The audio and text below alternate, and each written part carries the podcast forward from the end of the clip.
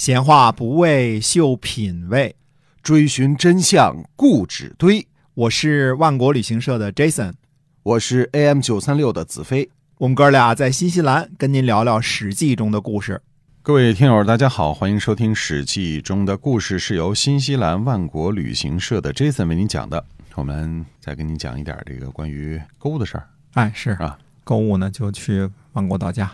对 这个这个可能熟悉我们的朋友都知道啊。啊嗯嗯，是的哎，那么就是在微信当中搜索一下啊，牛羊肉啊、什么水果啊、酒啊这些，大家都可以随便选购，选直邮中国那一项啊，然后人民币支付，顺丰就给您送到家里去了。这都啊是产自于新西兰的，高品质的，高品质的。嗯哎嗯那么还说一说这个我们新西兰这个旅游的事儿啊。嗯其实有一个问题呢，大家可能只是说新西兰没有毒虫猛兽，没蛇啊。这个全世界好像就这么一个国家没蛇 还真是啊。啊。那么，所以你去草坑里什么地方随便徒步的时候，不会担心有蛇咬您啊，没有嗯毒虫猛兽对啊。对，那么还有一点呢，新西兰是个无核的国家。新西兰在反核的历史立场上是非常非常坚定的。七十年代的时候呢，为这个事情跟美国闹得很僵嗯啊，因为美国有一个军舰。呃，哎新西兰访问，新西兰非得问人家是不是核动力的，嗯那美国不肯说呀，是吧？嗯呃，最后说，那你不说，我们就不让你进。对，所以新西兰跟美国的关系一直非常僵，虽然是同属于西方阵营或者说五眼儿啊，但是新西兰，呃，绝对是在跟美国在这个事情上闹得很僵。新西兰没有嗯核武器，也没有核动力，嗯呃，完全的跟这个核的发展是唱反调的。对，就是一个完全的无核国家哈。哎，对嗯啊，那么呃，所以来新西兰旅游呢，非常放心，不会有核污染啊哎，不会有这方面的担心啊。是的，嗯，好，那么接着讲《史记》中的故事啊。好，我们这次呢，按照《史记·秦本纪》当中的内容，看看秦王政继位之后呢，初几年啊、呃这个发生的一些个事情。嗯因为各国的史记呢都被销毁了，只有秦本纪呢是留下来的啊、所以它的内容呢相对来说可靠一些啊。那么，公元前二百四十六年，这是秦王政元年，在这一年呢，晋阳反，将军蒙敖呢带兵平定。晋阳我们都知道现在的太原啊，嗯，晋阳，大约这么说吧。但是晋阳古城我们说过一集啊。对。那么公元前二百四十五年呢，彪公率领军队攻击捐，斩首三万。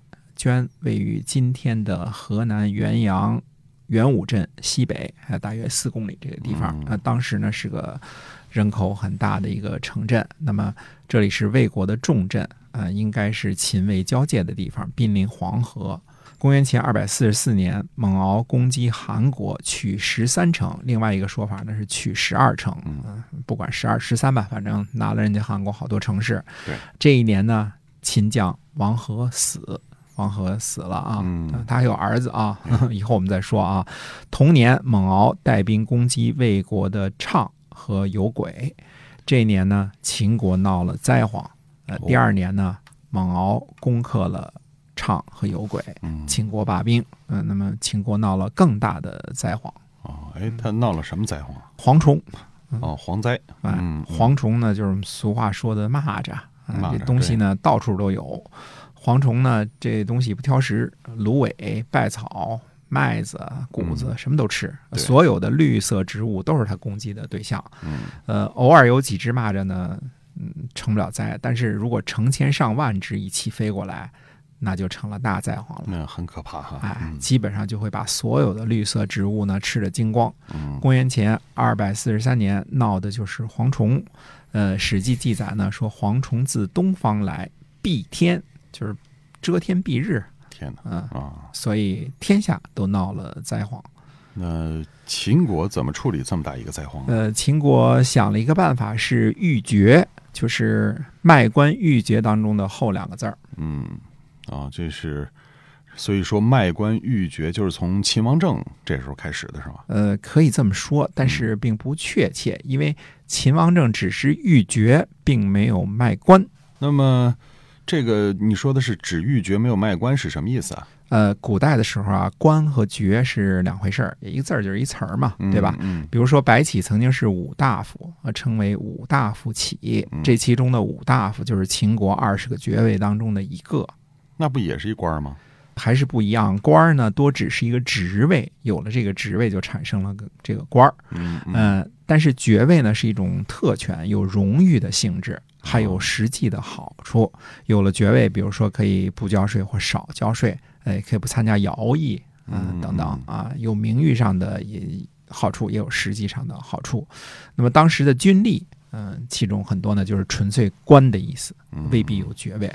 啊，后来呢，我们把官爵放在一块儿了，成了一个词儿了。其实原来呢，这是两个意思。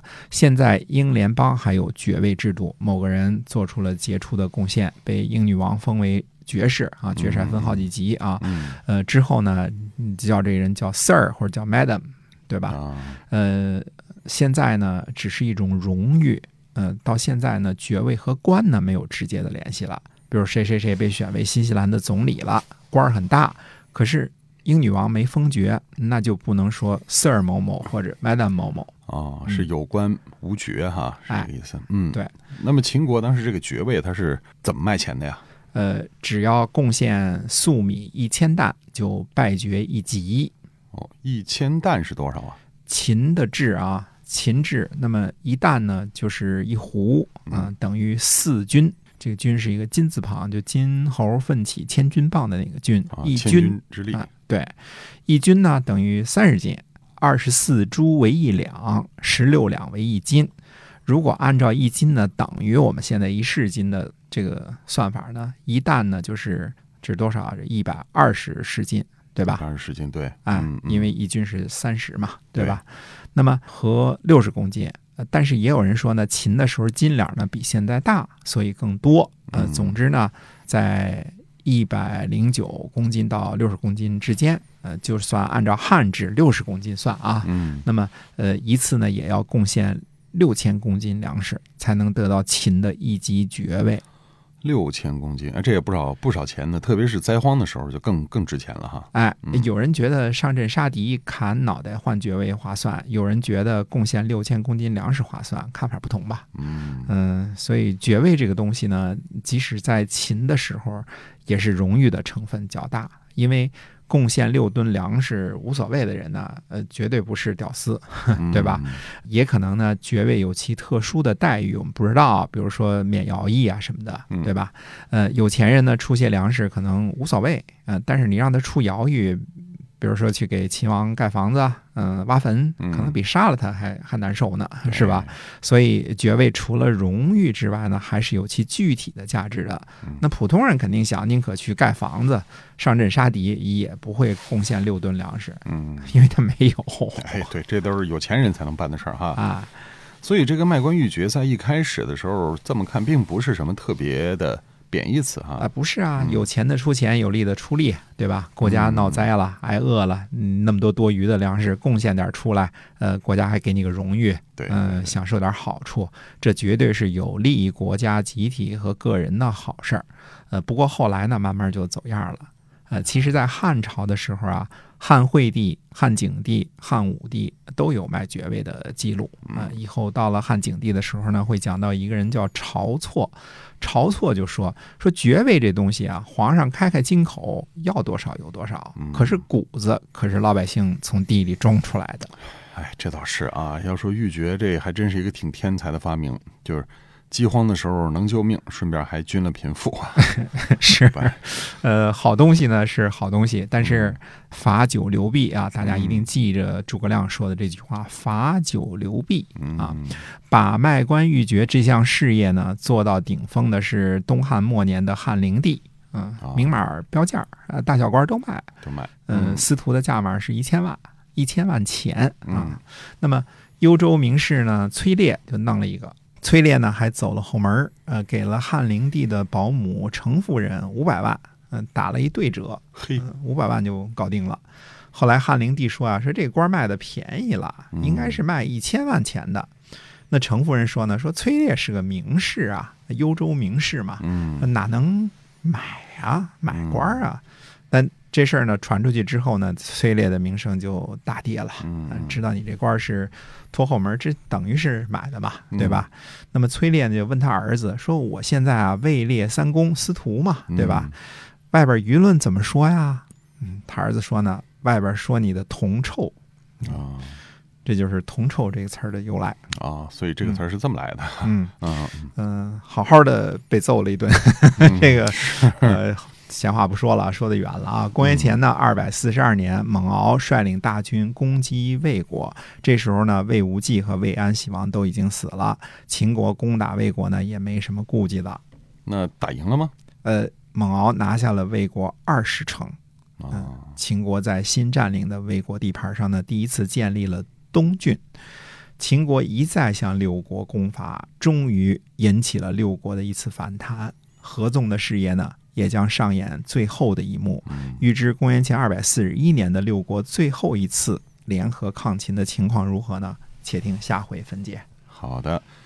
那么，如果您喜欢《史记》中的故事呢，欢迎您点赞、评论和分享出去。那么，同时呢，也关注我们的“万国道家”微信公众号里搜索一下，我们会给您提供最优质、最可靠的新西兰的产品。您可以选择直邮中国，就可以把新西兰的优质产品送到您家了，是顺丰快递哈。